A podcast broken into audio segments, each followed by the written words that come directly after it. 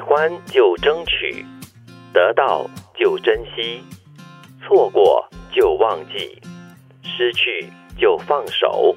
很多时候啊，当最珍贵的握在手里，我们都会像流沙一样，让它从指缝间流出。嗯，但是呢，当你发现啊，原来流掉的这个沙哦是最珍贵的，你才来，哎呀，早而且知道。对，而且是你曾经喜欢过的，所以我觉得这句京剧呢有很大的提醒作用。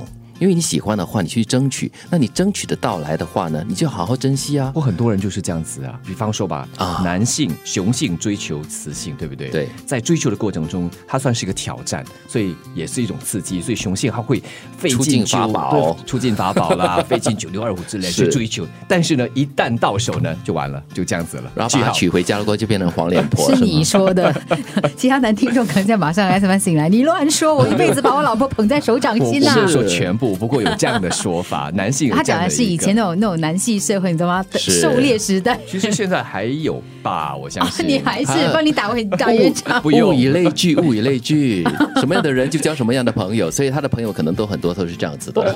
我觉得这说回，可能我们可以，可能可以把它联系到我们对于自己的理想跟追求。你可能很很向往某一份职业，那你就要让自己呃有足够的这个能量，有足够的能力去为那个方向而努力，因为你喜欢，所以你要争取那个机会嘛。如果你已经得到了某样东西，可能就是你梦寐以求的事一个业啦，事业理想啦，爱人，或者生活，对，嗯。那你你懂得去珍惜它，不要落入像德明讲的，很多很多人在可能追求某样东西，他觉得是一个挑战，可是你得到了之后，哎，你忘记了你所有原来的那个初心，啊。然后你就你就会不珍惜你拥有的东西。刚。才我说的是人嘛，嗯。一段关系。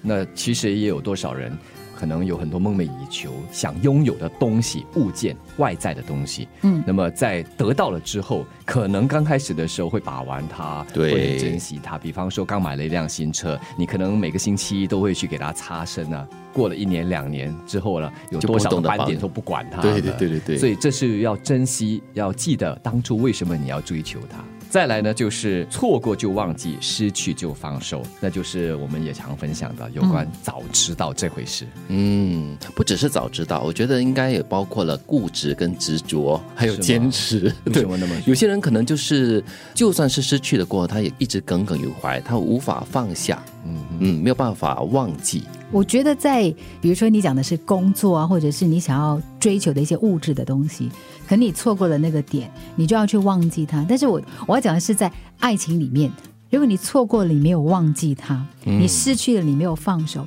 其实对你自己，或者是对你后来继续发生的感情是非常不公平的。对，我有我有听过朋友这么说啊，我现在有自己的家庭啊，孩子也怎么样怎么样，但是我念念不忘某个人，我念念不忘他才是我心中那个挚爱。是然后因为是我很好的朋友，就说：“哎呦，还好我不是你老婆了，不然我会撞墙。”这样子，他就很容易会失去他现在所拥有的东西了。对，很容易。他说：“不不不，你误会我了。”我说：“但是我觉得，如果你没有放开那个东西的话呢，你就没有办法全心。可能是因为我从一个女人的角度听到这段话，当然我看到的是他真的是一个很爱家、很很懂得疼惜孩子、养育孩子的一个父亲。但是我就会觉得啊，还是有一点点，你知道吗？对，很可惜，我觉得。我说，可能也不见得说他的老婆会呃不开心，或者很介意。对他可能不会，对但是我就觉得，因为他心中为自己强加了这样的一个遗憾哈，他其实不是真正的快乐。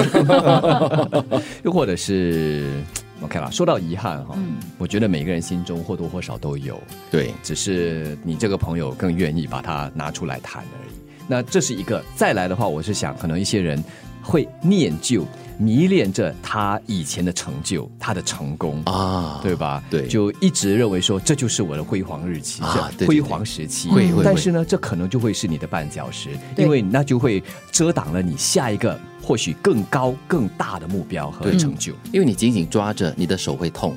那你一放手的话呢？诶，可能你就轻松很多了。而且你可以就比方说一些人，他们回到跑步哈，有有些朋友可能他们的最佳个人成绩是嗯马拉松三个小时，嗯，对吧？他就一直念着那是我的最好成绩，那一直往这个方向，就一直心里有这样的一个包袱，说三小时是我最好的。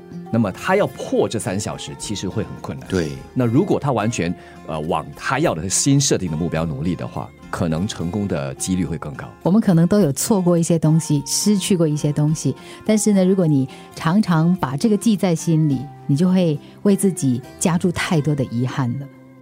喜欢就争取，得到就珍惜，错过就忘记，失去就放手。